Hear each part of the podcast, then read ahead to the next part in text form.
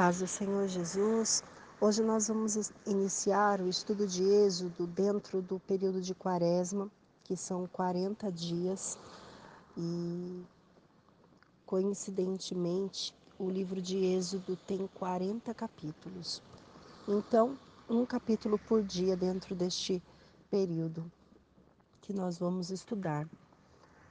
E eu quero começar o capítulo número 1 fazendo uma pré-abordagem sobre o que aconteceu em Gênesis, para poder iniciar o capítulo 1 de Êxodo com um embasamento teórico para nós entendermos o que estava acontecendo ali naquela, naquele grupo, naquele, naquela situação e é, permitir que Deus fale mais ao nosso coração. Então hoje eu vou fazer mais leitura bíblica e dentro do que for necessário eu vou, eu vou explicar mas se não for necessário, a leitura bíblica ela vai ser autoexplicativa. Amém? Vamos orar? Espírito Santo de Deus, fale ao nosso coração, coloca sobre as nossas vidas a direção daquilo que o Senhor necessita que nós precisamos para prosseguir. Instrua, fale, que nós possamos aprender e estar cada vez mais ligados na tua presença. Derrama, Senhor, da sua direção e do seu poder. Que a tua grandeza e o teu amor possa vir sobre as nossas vidas, em nome do Senhor Jesus Cristo. Espírito Santo, tenha liberdade para falar conosco, em nome do Senhor Jesus Cristo. Amém. É, para nós entendermos o livro de Êxodo, vamos só retroceder um pouquinho lá para o capítulo 46 de Gênesis, e fazer uma retrospectiva para dar um embasamento que nós necessitamos para dar início ao estudo do livro de Êxodo dentro deste período que é tão importante e nós termos claro aquilo que Deus ele tem para falar ao nosso coração. Amém? Gênesis capítulo 46, versículo do 2 ao 5, ele diz assim: Falou Deus a Israel em visões de noite e disse: Israel é Jacó. Guarda essa informação. Então, Israel é Jacó. Deus transforma o nome de Jacó para Israel. E disse: Jacó, Jacó. Ele respondeu: Eis-me aqui. Então disse: Eu sou Deus, o Deus de teu pai. Não temas descer para o Egito porque lá eu farei de ti uma grande nação. Eu descerei contigo para o Egito e te farei tornar a subir certamente. A mão de José fechará os teus olhos. Então se levantou Jacó de Berseba e os filhos de Israel levaram Jacó, seu pai, e seus filhinhos e suas mulheres nos carros que Faraó enviara para o levar. Por que, que o povo de Israel vai parar em, no Egito? O povo de Israel vai parar no Egito por conta de Jacó ter um filho chamado José. E José foi vendido pelos seus irmãos dentro daquela trama toda que é, nós já conhecemos e quem não conhece ficará para uma próxima etapa, para um próximo estudo. É, José é vendido pelos seus irmãos, ele como escravo, ele vai parar no Egito. No Egito, Deus ele vai usando de estratégias para que ele se torne governador. Então ele é preso, ele é acusado, ele passa por situações difíceis ali no Egito, ele passa por é, situações vexatórias, mas Deus ele tinha um projeto maior com a história de Israel dentro do Egito através da vida de José. Por quê? Porque viria um grande período de fome. E este período de fome, o único, vamos dizer assim, né, o único estado, a província que teria condições financeiras de suprir essas necessidades seria o Egito. Então, para que Israel não perecesse esta fome, Deus, já tendo uma visão futurista, ele prepara toda a estratégia, fazendo com que José vá parar no Egito de uma forma é, desumana, de uma forma sem qualquer perspectiva de vida e torna ele é, governador do Egito quando ele fala a tradução do sonho do faraó falando sobre ah, os anos de fartura e, o, e, os anos de fome. E nisso, o, seus, o seu pai, que não está sabendo que José é governador, porque ele acredita, Jacó acredita que José está morto, ele fica, eles estão participando ali daquela grande fome, daquele período de fome, eles estão sofrendo esta fome e Jacó manda com que os seus filhos, os seus 11, os seus 11, na verdade os 10, porque Benjamim fica na primeira ida, desses dez irmãos, eles vão para o Egito para buscar alimento e quando eles chegam lá, é, José visualiza esses irmãos e esses irmãos é, são abastecidos com alimentos. Um irmão fica preso, detido de uma forma estratégica, por quê? Porque José queria ver, rever toda aquela situação da família de novo, colocar cartas é, na mesa e numa segunda ida é, o, os irmãos retornam agora em nove, porque um ficou preso no, no Egito, e a fome continua apertando e a regra para que o abastecimento de alimento voltasse a ter para aquele grupo, para aquele povo, era que o irmão mais novo devesse ir junto com eles da próxima vez. Dentro de uma resistência muito grande de Jacó, pelo fato de já ter perdido José e ele não quer perder Benjamim, dentro dessa resistência ele não manda é, mas a fome vai apertando até que ele acaba cedendo e agora os dez irmãos retornam para o Egito. Outra estratégia de José acontece ali agora com os onze irmãos por perto, fazendo com que o irmão mais novo ele seja acusado por colocar, por roubar, né, a taça do de José. E nessa situação que foi uma estratégia muito bem preparada por Deus ali para resgatar aquela família, ele se revela para os seus irmãos e faz com que esses irmãos retornem novamente para para o seu pai com os alimentos necessários, mas agora com todo o equipamento para trazer o seu pai junto para o Egito e ninguém sofrer e perecer de fome e ter mais sofrimentos naquele momento. E é nessa fase que Deus ele fala com Jacó. Deus ele em visão, né, quando Jacó ouve toda aquela situação e entende o que tinha acontecido com José, o que, o que os irmãos haviam feito com José, ele toma consciência disso. Deus ele chama Jacó e fala assim: Olha, Jacó, você não precisa ter medo. Você pode descer para o Egito, você e toda a tua família, porque eu vou fazer certamente vocês voltarem. E quem vai enterrar você vai ser o seu filho José. Então pode descer tranquilamente, porque vocês vão voltar. Então a primeira promessa de Deus para que aquele povo retornasse acontece aqui em Gênesis capítulo 46. Mas veja, muito tempo vai se passar. Continuando o texto, é, Gênesis 47, versículo 27, vai dizer assim: Assim habitou Israel na terra do Egito, na terra de Gozen. Nela tomaram possessão e foram fecundos, e muitos se multiplicaram.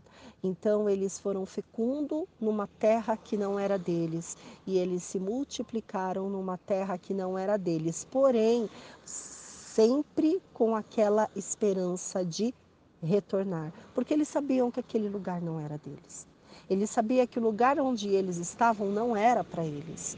Então eles tinham a promessa de Deus de retornar. Gênesis capítulo 48, versículo 21 diz assim: Depois disse Israel a José: Eis que eu morro, mas Deus será convosco e vos fará voltar a terra de vossos pais. Então, aqui é, Israel, né, que é Jacó, ele já está muito doente, ele já está muito enfermo. E ele chama José e ele fala para José: Olha, eu vou morrer, mas Deus ele me fez uma promessa de fazer com que todos vocês voltem para a terra dos nossos pais. Então Deus ele tem essa promessa para nós. Assim como Deus ele tem promessas para as nossas vidas. E as promessas do Senhor elas se cumprem no tempo que ele determinar, no tempo que ele estipular. Com muitas dificuldades, a, o povo de Israel vai passar os dias ali dentro da terra do Egito quando José morre. Mas Deus ele tinha uma promessa iniciada em Gênesis capítulo 46, afirmada em Gênesis em Gênesis 40, 47 desculpa, em Gênesis 48, 21. Então, as promessas de Deus, elas são sempre aplicadas e afirmadas para que nós não venhamos a esquecer que mesmo diante de muitas dificuldades, o Senhor ele é conosco. O texto em Gênesis, do capítulo, no capítulo 48, é, eu, vou, eu vou falar algumas, alguns personagens que são importantes aqui para nós entendermos. É, desculpa, eu vou direto para o capítulo 49, do 1 ao 28. É, quando nós iniciarmos a leitura de Êxodo, capítulo 1, nós vamos ver a linhagem das doze tribos. E então é importante nós sabermos quem são esses personagens das tribos e entender quais são as promessas que foram depositadas em cada uma delas.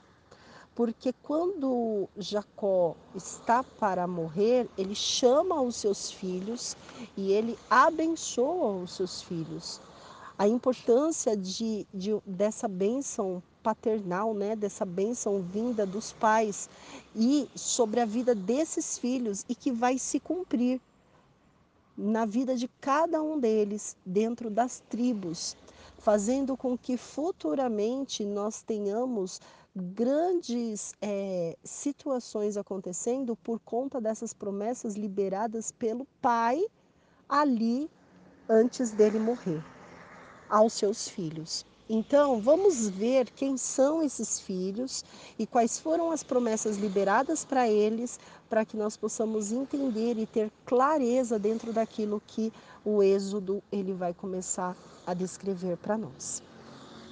Depois, chamou Jacó a seus filhos e disse: Ajuntai-vos, e eu vos farei saber o que vos há de acontecer nos dias vindouros. Ajuntai-vos e ouvi, filhos de Jacó, ouvi a Israel, vosso pai.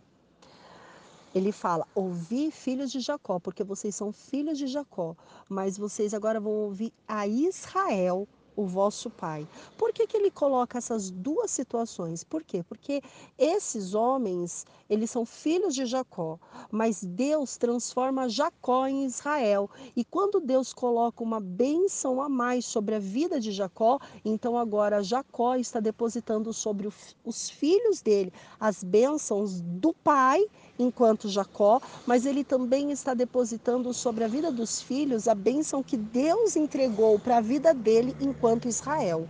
Então, enquanto Israel, ele está depositando na vida dos filhos aquilo que veio de Deus para a vida dele, para que os filhos fossem abençoados. Enquanto Jacó, ele está depositando as bênçãos vi na vida dos filhos, enquanto pai, que ele é o pai terreno desses filhos para abençoá-los. E aí ele vai começar com as linhagens. Ruben, tu és o meu primogênito, minha força e as primícias do meu vigor, o mais excelente em altivez e o mais excelente em poder, impetuoso como a água, Não serás o mais excelente, porque subistes ao meu leito de teu pai e o profanaste. Subiste à minha cama. Olha só, ele está falando assim: você, Rubem, é excelente, altivo, impetuoso, mas por você me profanar, por você subir na minha cama, você não será o mais excelente entre os seus irmãos. Próximo filho, Rubem. Próximo filho, Simeão. Simeão e Levi são irmãos. As suas espadas são instrumentos de violência. No seu conselho, não entre minha alma. Com o seu agrupamento, minha glória não se ajunte, porque no seu furor mataram homens, e na sua vontade perversa já retaram touros. Maldito seja o seu furor, pois era forte, e a sua ira, pois era dura. Dividi-los-ei em Jacó, e os espalharei em Israel. Olha só, Simeão e Levi agiam com a espada, com a força da violência. Um grupo dentro de uma perspectiva, o outro grupo dentro de outra. Olha o que, que o pai fala. Maldito seja o seu furor. Ou seja, olha o que, que o pai amaldiçoa. Ele amaldiçoa a violência que acontecia entre eles. Olha que coisa mais linda. Por quê? Porque a violência os tornaria com dureza. A ira os tornaria com dureza. Tanto é que eles foram espalhados entre Jacó, ou seja, como filhos do mesmo sangue, eles se dividiram. Eles dividiram, eles não tiveram união. E também, como filhos de Israel, eles seriam espalhados. Judá, teus irmãos te louvarão. A tua mão estará sobre a cerviz de teus inimigos. Os filhos de teu pai se inclinarão a ti.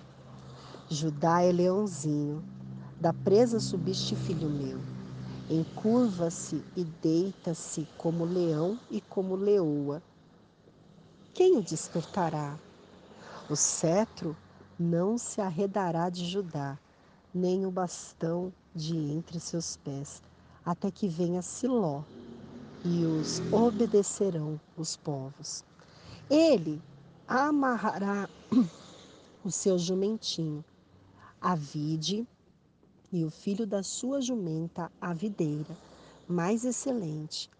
Lavará as suas vestes no vinho, a sua capa com sangue de uvas. E os seus olhos serão cintilantes de vinho, e os dentes brancos de leite. Zebulon habitará na praia dos mares e servirá de porto de navios, e o seu limite se estenderá até Sidom. Issacar é jumento, Issacar é outro filho. Issacar é jumento, de fortes ossos, de repouso entre os rebanhos de ovelha. Viu que o repouso era bom e que a terra era deliciosa. Baixou os ombros, a carga e sujeitou-se ao trabalho servil. Dan. Julgará o seu povo como uma das tribos de Israel. Dan será serpente junto ao caminho uma víbora junto à vereda que morde os talões do cavalo e faz cair o seu cavaleiro para trás. A tua salvação espero, ó Senhor. Gade, uma guerrilha o acometerá, mas ele o acometerá por sua retaguarda.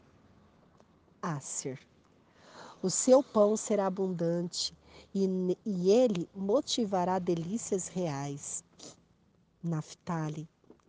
É uma gazela solta ele profere palavras formosas. José é um ramo frutífero, ramo frutífero junto às fontes, seus galhos se estendem sobre o muro. Os flecheiros lhe dão amargura, atiram contra ele e o aborrecem. O seu arco, porém, permanece firme, e os seus braços são feitos ativos pelas mãos do poderoso de Jacó. Sim, pelo pastor com P maiúsculo, e pela pedra de Israel, pelo Deus de teu pai, o qual te ajudará, e pelo Todo-Poderoso, o qual te abençoará com bênçãos dos altos céus, com bênção das profundezas, com bênção dos seios e da madre. As bênçãos de teu pai excederão as bênçãos dos meus pais, até ao cimo dos montes eternos. Estejam eles sobre a cabeça de José e sobre o alto da cabeça do que foi distinguido entre seus irmãos. Benjamim é lobo que despedaça, pela manhã devora a presa e à tarde reparte despojo. São estas as doze tribos de Israel, e isto é o que lhe falou seu pai quando os abençoou a cada um deles abençoou, segundo a bênção que lhe cabia. Já o capítulo 50, é, depois de toda a situação, é, Jacó, que é Israel, falece, ele é enterrado e agora é, Jacó, é, depois de Jacó veio José, e José vai, José morre. E quando José está para morrer, ele diz assim no versículo 25, e depois ele morre no, versículo 26.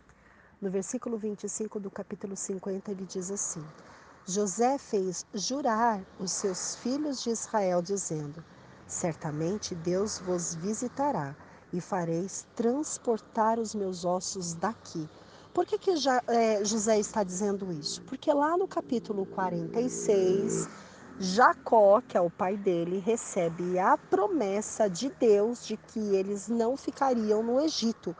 Só que Jacó, quando ele morre, ele já é enterrado no local onde os pais, né, Abraão, possui a terra. Então ele volta, os ossos dele já voltam para lá. E somente está agora ali na terra do Egito José com as onze tribos que ficaram ali e permaneceram na, na região ali do Egito. Só que agora José é que vai morrer. E José agora ele fala assim: olha, eu vou morrer aqui. É, os meus ossos vão ficar aqui no Egito, mas quando a promessa do Senhor que foi feita lá no capítulo 46 para o nosso Pai, que foi feita, que foi afirmada por ele no capítulo 48. Então, olha, é, vocês, por favor, peguem os meus ossos e, trans, e transporte eles daqui. Não quero que os meus ossos fiquem no Egito. Os meus ossos, ele tem que voltar para a terra dos nossos pais. Morreu José da idade de 110 anos, embalsamaram-no e o puseram no caixão no Egito. Então, aonde José ficou? Morto no Egito.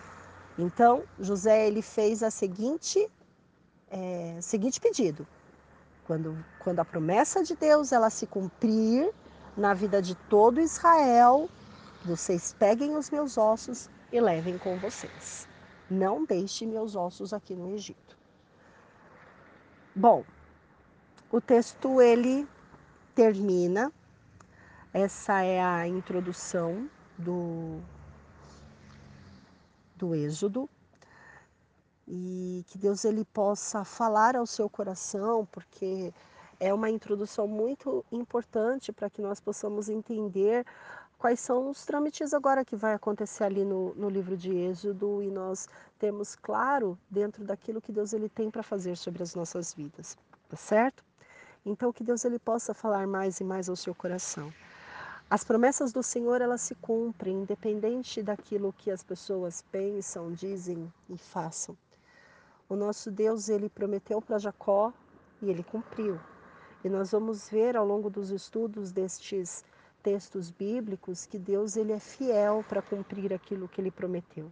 Mas o povo precisa ser fiel diante daquilo que Deus ele prometeu, porque é através da análise agora do povo diante de Deus é que a situação ela vai começar a se é, desenvolver, tá certo? Que Deus ele possa abençoar a sua vida e falar cada vez mais ao seu coração.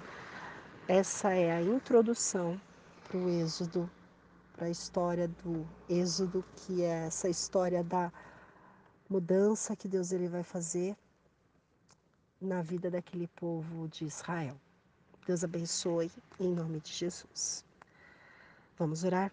Senhor, muito obrigada porque o Senhor é aquele que fala conosco através da tua palavra. Que nós possamos ter claro, Senhor, a tua escritura em nosso coração, marcada, Senhor, em nosso coração. Fala, Senhor, conosco, porque nós precisamos de ti, ouvir de ti, entender a sua presença sobre a nossa vida. Guia-nos, dá estratégia, Senhor, Fala, Senhor, conosco, porque precisamos da Sua graça e da Sua misericórdia. Obrigada, Senhor, porque o Senhor é aquele que sonda e conhece o nosso coração. Fale conosco, nos instrua e continue a nos ensinar em nome do Senhor Jesus Cristo. Amém. Deus abençoe você. A paz do Senhor Jesus, eu vou fazer a leitura aqui de Êxodo capítulo 1, e no que Deus der o direcionamento para falar algo que venha dele, será explanado. Amém? Vamos orar. Senhor, muito obrigada porque estamos na tua presença. Que a leitura deste texto, Senhor, e que a explanação que porventura possa acontecer venha direcionada do teu Santo Espírito. Ensina-nos corrija-nos e nos dá instrução através da tua palavra, porque nós necessitamos, Senhor, ouvir mais de ti para aprender. Obrigada, Senhor, por tudo, em nome do Senhor Jesus Cristo. Amém. Êxodo capítulo 1, versículo do 1 ao 22. São estes os nomes dos filhos de Israel que entraram com Jacó no Egito. Cada um entrou com sua família: Ruben, Simeão, Levi e Judá, Issacar, Zebulon e Benjamim, Dan, Naphtali, Gade e Asser. Todas as pessoas, pois, que desceram de Jacó foram setenta José, porém, estava no Egito. Faleceu José e todos os seus irmãos e toda aquela geração. Mas os filhos de Israel foram fecundos e aumentaram muito e se multiplicaram e grandemente se fortaleceram, de maneira que a terra se encheu deles. E aqui é, nesta parte, nós já vemos a primeira parte da promessa do nosso Deus se cumprindo.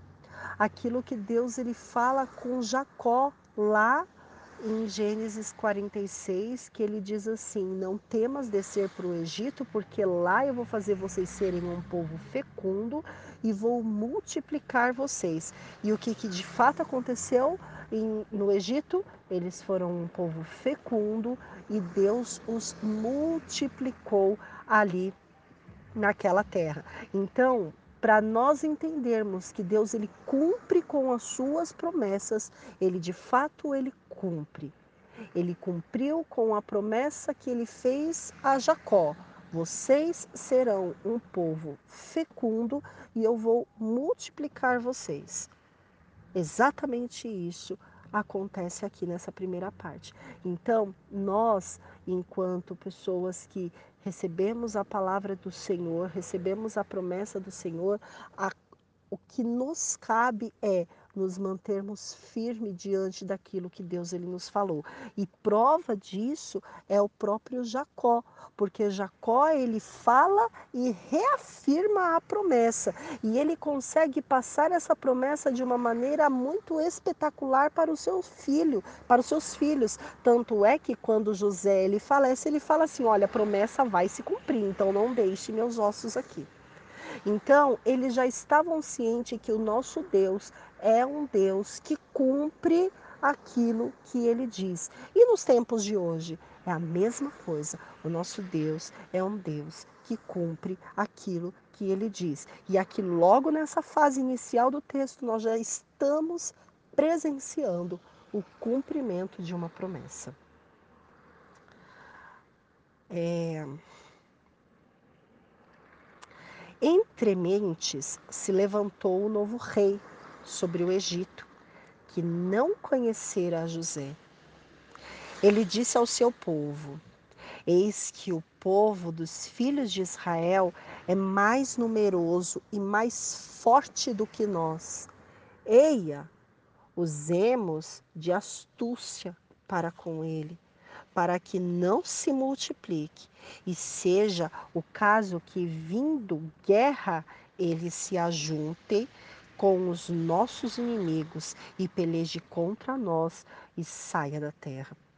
E os egípcios puseram sobre eles feitores de obras para afligirem com suas cargas o povo se multiplicou, mas agora qual era a referência daquele povo no Egito?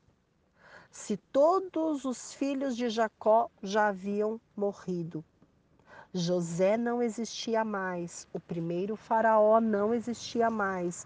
Agora aquele povo, ele estava sem uma referência de liderança, porém em grande número dentro de uma promessa cumprida.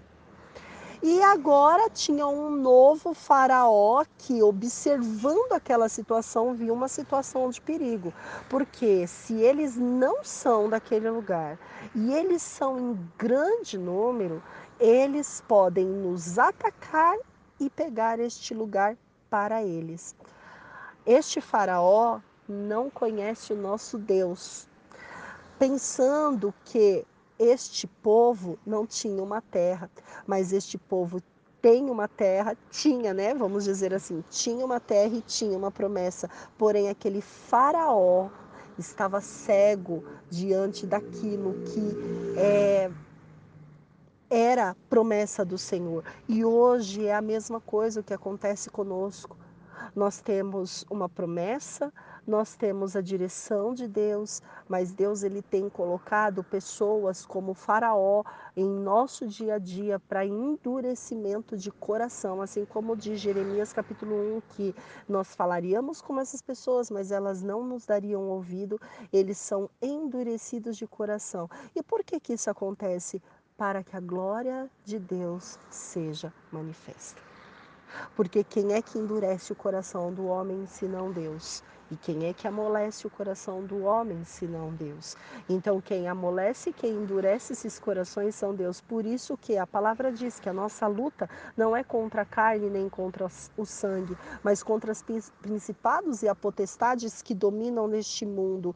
Então, se nós temos que lutar contra principados e potestades, então a nossa guerra ela precisa ser espiritual. Quando as nossas guerras elas se tornam físicas, nós lutamos contra pessoas e pensamos que pessoas são aquelas que se colocam para nos atrapalhar, mas na verdade não são as pessoas, porque quem endurece o coração e quem amolece o coração é Deus. Mas quando esse coração endurecido é permitido endurecer através da mão de Deus, quem é que assume o controle a potestade, os principados e a potestades. Então, as nossas guerras dentro desta pessoa que está com o coração endurecido, que está com os olhos fechados, que não consegue entender interpretar situações que acontecem no dia a dia, nós temos que entender quem endureceu, quem permitiu endurecer foi Deus. Quem é o responsável por este endurecimento continua sendo Deus. Então, a minha guerra não é contra a pessoa, mas sim contra os principados e a potestade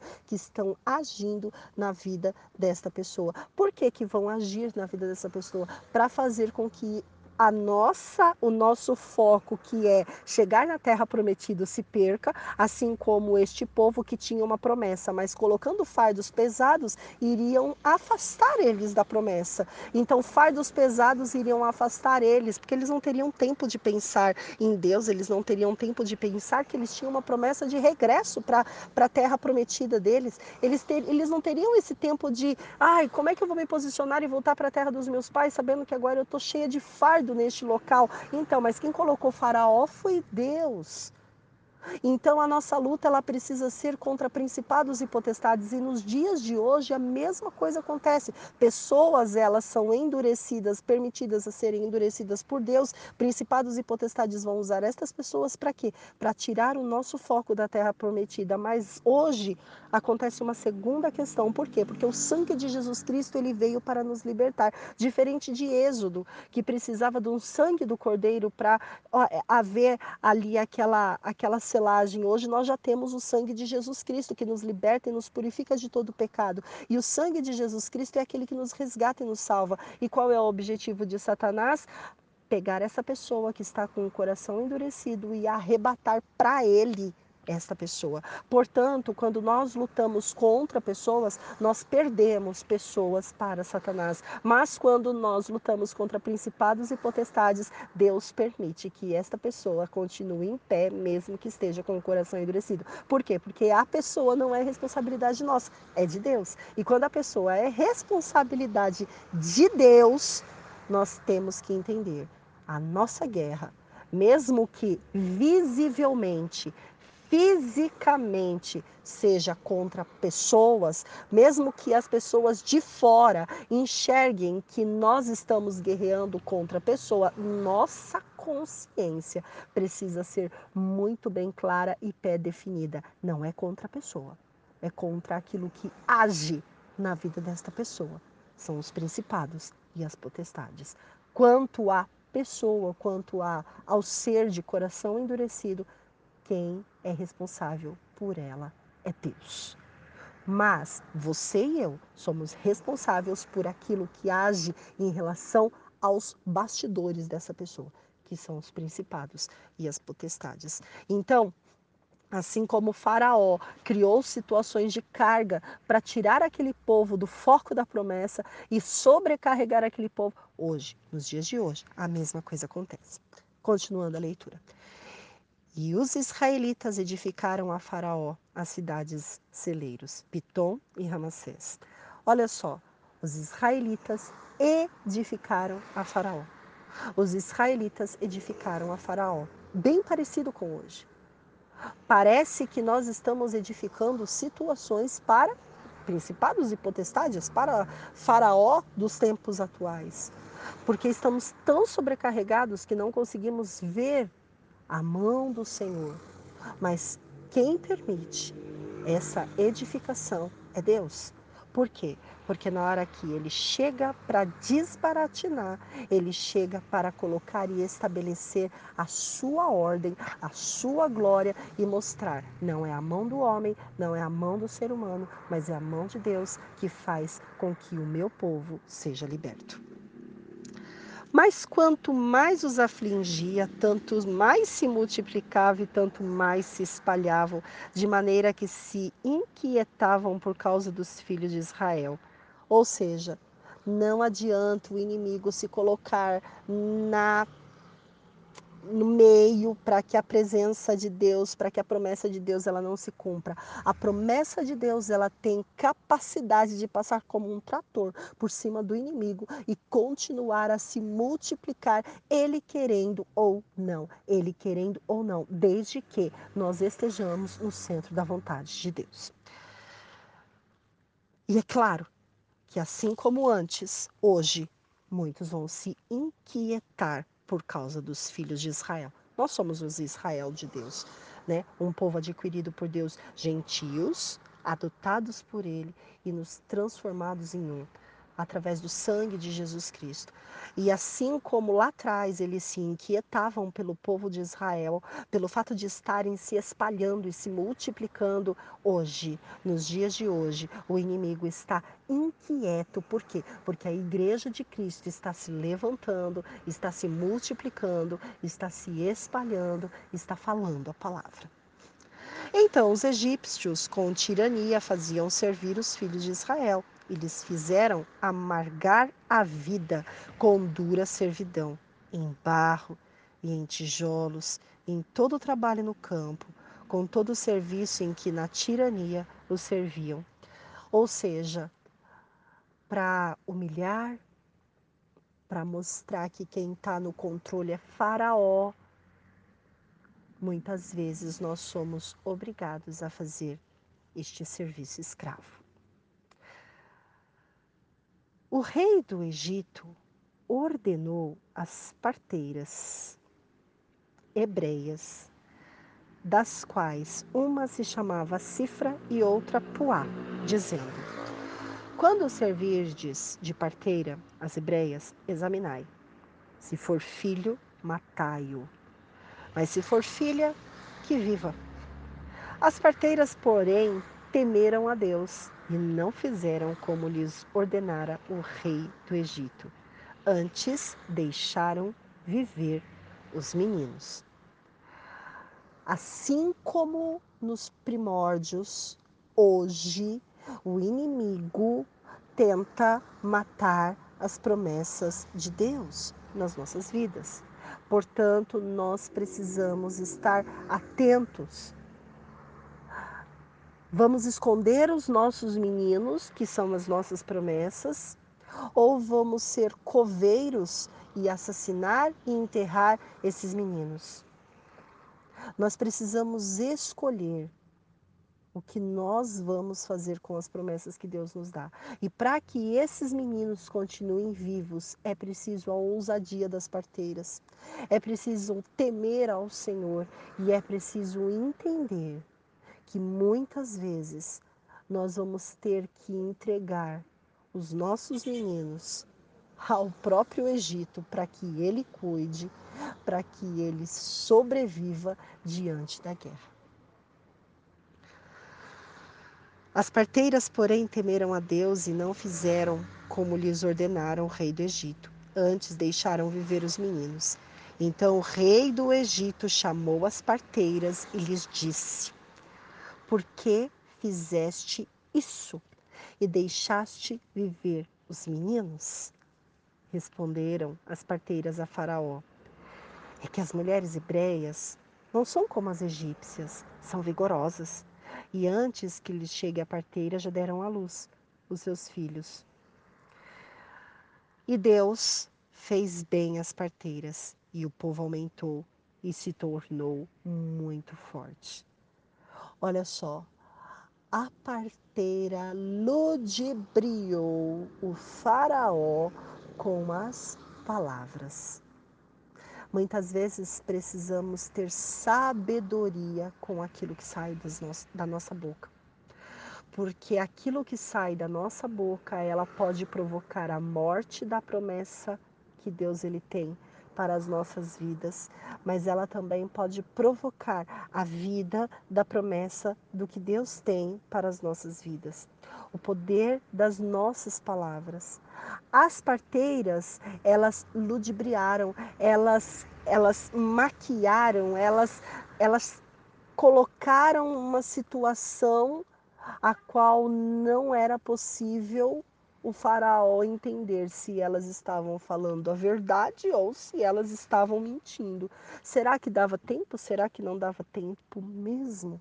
Mas Deus, em sua misericórdia, vendo o coração dessas mulheres e sabendo que essas mulheres estavam trabalhando a serviço de Deus, do Todo-Poderoso, até porque naquela família iriam nascer preciosidades, Deus colocou a mão sobre a vida das parteiras. Ou seja, quando você age com a sua boca dentro daquilo que Deus estabelece, você falar, quem se responsabiliza pelo que você fala é Deus. Agora, quando você loucamente fala do jeito que você quer, do jeito que te dá na cabeça, sem a base que Deus ele tem te colocado ao longo da sua jornada, quem se responsabiliza pelas suas palavras é você. E quem vai ter que correr atrás do prejuízo vai ser você também.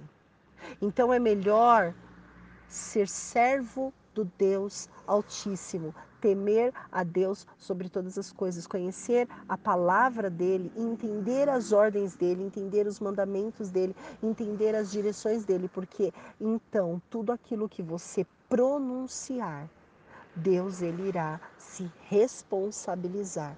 Agora, quando você agir como uma pessoa nécia, quando, uma, quando você agir como uma pessoa louca, então ele não se responsabiliza e quem se responsabiliza é você e porque as parteiras temeram a Deus e ele lhes constituiu família. Então ordenou Faraó a todo o seu povo, dizendo: A todos os filhos que nascerem aos hebreus, lançai-os no Nilo, mas a todas as filhas deixai viver. E então Faraó ele não estava satisfeito.